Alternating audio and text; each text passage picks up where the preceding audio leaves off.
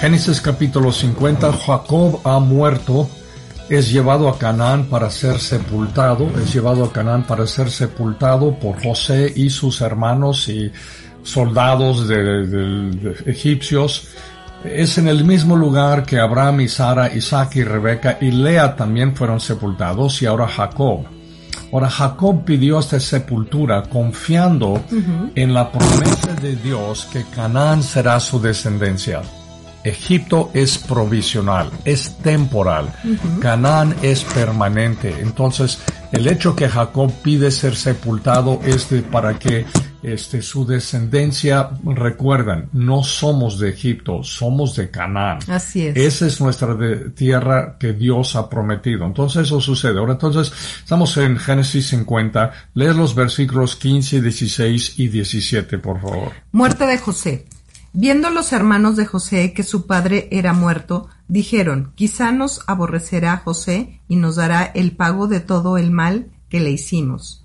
Y enviaron a decir a José, tu padre, mandó antes de su muerte, diciendo, Así diréis a José, te ruego que perdones ahora la maldad de tus hermanos y su pecado, porque mal te trataron. Por tanto, ahora te rogamos que perdones la maldad de los siervos de Dios, de tu padre. Y José lloró mientras hablaban. Ah, ahora, diecisiete años han pasado desde que José se reveló a sus hermanos y los perdonó. Y dijo que todo lo que pasó era de Dios. Así es. Lo que ellos le hicieron. Eh, que Dios usó la maldad de ellos para bien. Eso lo, eso fue en capítulo 17 años antes. Así es. Jacob y todas sus descendencias, recordamos, se vinieron a Egipto a vivir.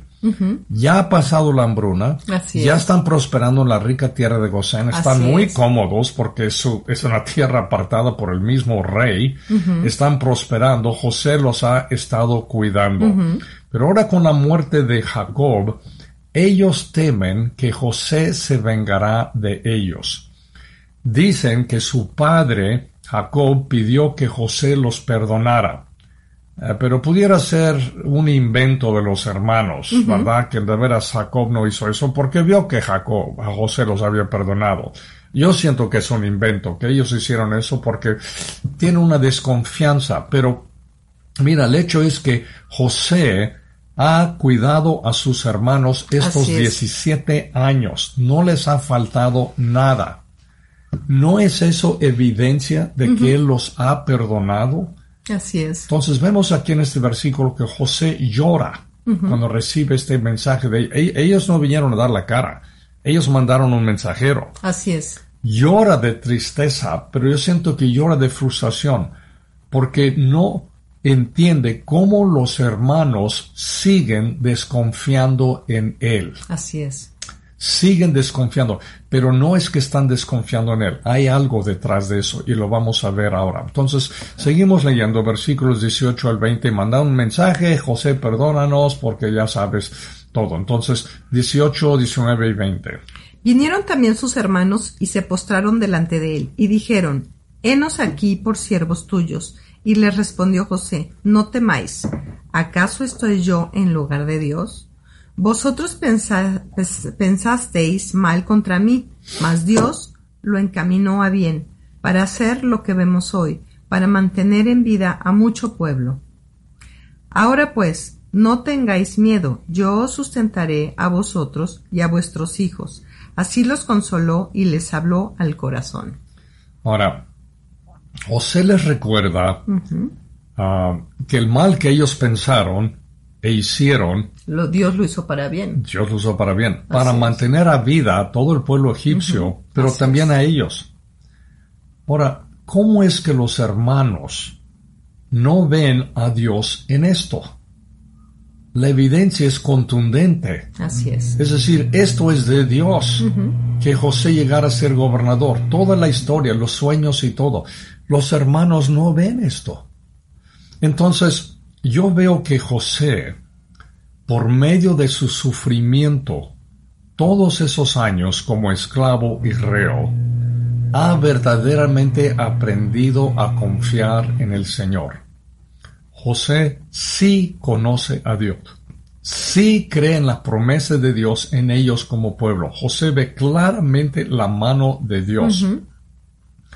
Los hermanos no tienen la misma fe porque todos esos años, los 13, 20 años que no estaban con José, José estaba acercándose viendo la mano de Dios. Ellos no confesaron su culpa a su papá, van llevando un secreto dentro de ellos, ¿verdad? El pecado que cometieron. Y porque el pecado no confesado, su fe no crece. Todos esos años los hermanos siguen igual porque hay un pecado en su vida y no lo han confesado y no lo han sacado, no lo han pedido perdón a su papá. Yo creo que no sé si han pedido perdón a Dios pero ellos no han crecido, se quedaron enanos espiritualmente, pero José ha crecido. José es un, gigante. Me hace pensar que nuestras pruebas y aflicciones sí fortalecen a nuestra fe. Claro. Sí nos hacen ver más allá de nuestros problemas de cada día. Estamos viendo Dios acomodando las, piezas. Realmente es lo que José vio. Pero los hermanos no vieron eso, Dios acomodando. Ellos siguen cuidando sus ovejas nada más dentro de su propio mundo. Pero José va mucho más adelante que ellos espiritualmente. Mira, José tiene autoridad sobre sus hermanos políticamente, es gobernador de Egipto. Así es. Pero tiene liderazgo espiritual sobre ellos. Él es el líder de la familia, verdaderamente. Yo diría más que su propio papá, aunque su papá sí cree en la promesa de Dios y sí está convencido de eso, pero Mira, yo diría que José básicamente es como uno de los patriarcas. Esa es la diferencia, el, liderazgo espiritual. El liderazgo, José es el liderazgo espiritual y ninguno de los hermanos tienen eso. Ellos nomás están viviendo una culpa. Entonces, ven el versículo 21. Entonces, estamos en Génesis 50, este versículo 21. 22. No, 20, no, lees el 21, por ¿Otra favor. Vez? Sí, el 21 dice, ahora pues no tengáis miedo, sí. Ok, ahora pues no tengáis miedo, yo os sustentaré a vosotros y a vuestros hijos. Así los consoló y les habló al corazón. José no solamente los perdona, que no merecen ser perdonados, pero también promete cuidarlos. Dice, les habló al corazón. Este es un perdón sumamente generoso. Y genuino. Sí, genuino. Es decir, no solamente los perdonó, sino dice, los voy a cuidar. Así es. Es un perdón que va más allá de eso. No solamente los perdona, ya no nos vamos a hablar, pero ya no tengo rencor, no les voy a hacer nada, sino va más allá de eso. Mira, es que José entiende que ellos son el pueblo de Dios. Así es. Y que él tiene una parte importante en cumplir la promesa que Dios le hizo a Abraham, conservar su familia y cuidar de ellos.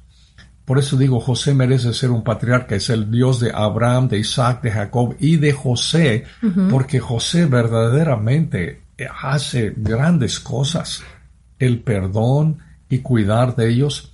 Mira, Aquí se ve claramente en José un tipo de Cristo. Así es. Perdona a los que lo traicionaron y más ahora cuida de ellos, les da, suple todas sus necesidades.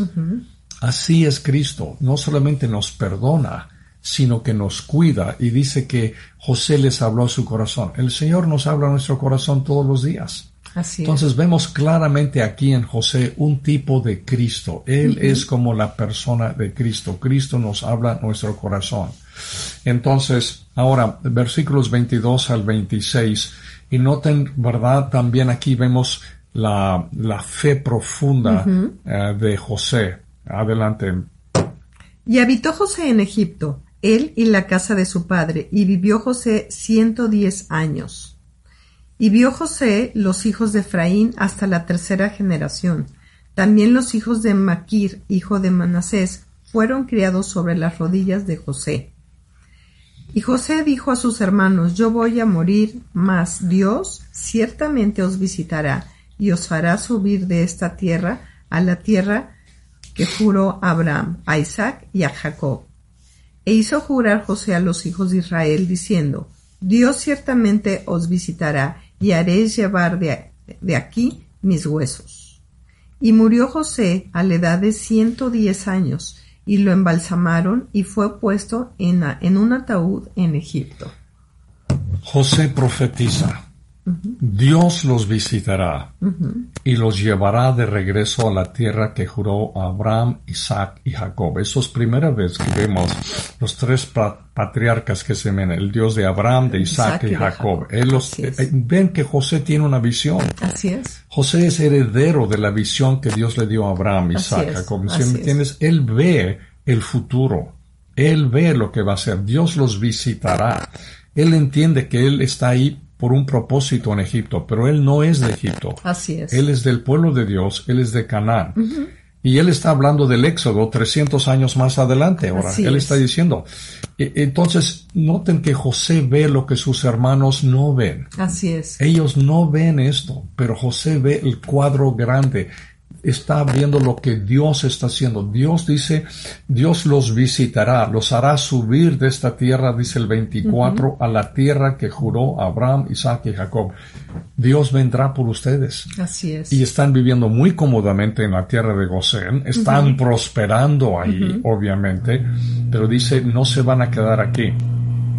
José ve a Dios trabajando y acomodando las piezas para cumplir sus planes. Yo creo que eso es parte de tener fe. Sí. Es ver Dios acomodando las piezas en nuestras vidas, en nuestra familia, en el mundo. Dios va más allá de nuestros problemas de cada día. Todos tenemos problemas cada día. Ahora tengo que pagar esto, no alcanza el dinero, hay un problema aquí, un problema.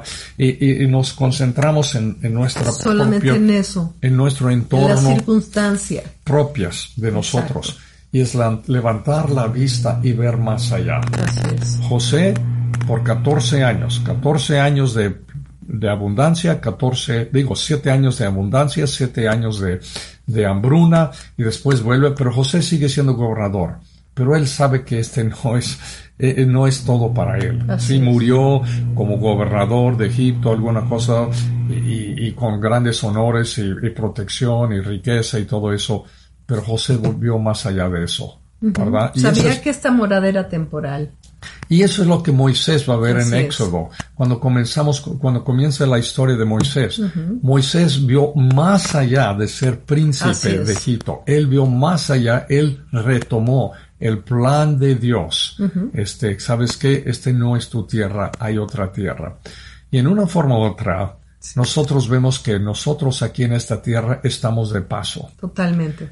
Este no es nuestro hogar permanente aquí en esta tierra. Estamos de paso estaremos en la presencia. Hay un Canaán, hay una tierra prometida y esos cielos nuevos y tierra nueva. apunta, apunta. El que tiene fe sabe que esto no es todo lo que estamos viviendo.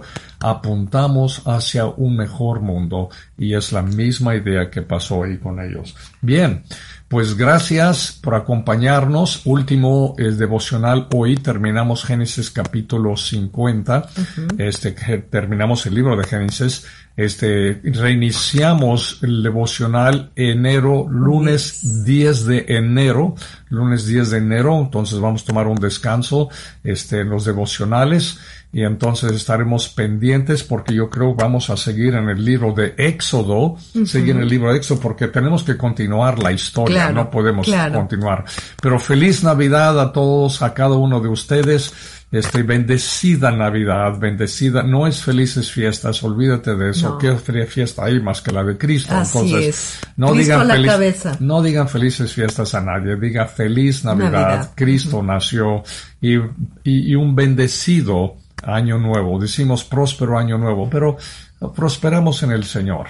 prosperamos en el Señor. Los amamos mucho, los queremos mucho. Dios cuida de ustedes.